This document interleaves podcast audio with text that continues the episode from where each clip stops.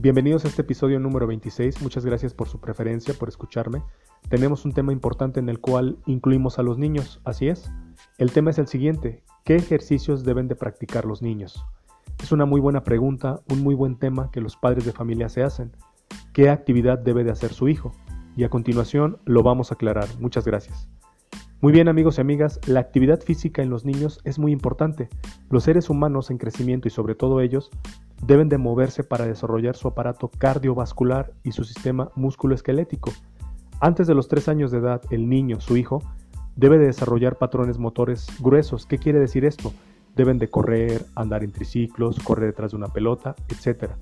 Pero a los 3 años de edad es que se establece el patrón definitivo de marcha en los niños, en sus hijos, porque la columna vertebral consigue su alineación definitiva en el plano sagital y porque alcanza la madurez neurológica necesaria para tal fin. Ahora les explico qué es el plano sagital. Es un plano que divide en mitades el cuerpo, en izquierda y derecha. Pasa por la mitad de nuestro cuerpo hasta el suelo. Ahora, después de los tres años, la actividad más recomendada es la natación.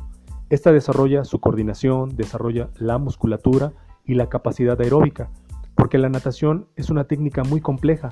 El cerebro joven tiene una gran capacidad de crear circuitos neuronales que facilitan el aprendizaje.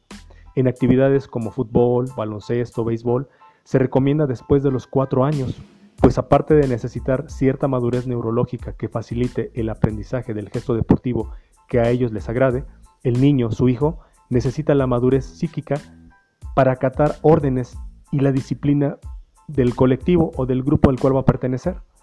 Los deportes de grupo habitualmente son divertidos para ellos y permiten crear lazos e interacciones entre los niños, que es muy importante. Permite crear la conciencia de grupo y de lograr un fin común con el aporte de todos. Pero algo que no deben de perder de vista es que los niños deben de crecer, que buena parte de su energía la usan para su desarrollo pondo estatural. ¿Qué quiere decir esto? Crecimiento estatural, peso, talla, para su desarrollo intelectual, por lo cual la actividad física debe de desarrollarse en justa medida, debe de contribuir al desarrollo de su hijo, del niño, en todos los aspectos, y no puede ser motivo de lesiones por sobrecargas y exceso. Escuchen bien esto, amigos y amigas, un niño de 4 o 5 años no entrena como un campeón. No olviden, un niño debe de jugar, desarrollarse y divertirse. No traslade su afición por los deportes a la inmadura humanidad de su niño, de su hijo. Déjelo crecer y divertirse. El tiempo, solo el tiempo, hablará de las aptitudes y desempeños. Espero que este episodio sea útil para que ustedes sepan qué actividad física debe de realizar su niño, su hijo. Nos vemos en el próximo episodio. Muchas gracias.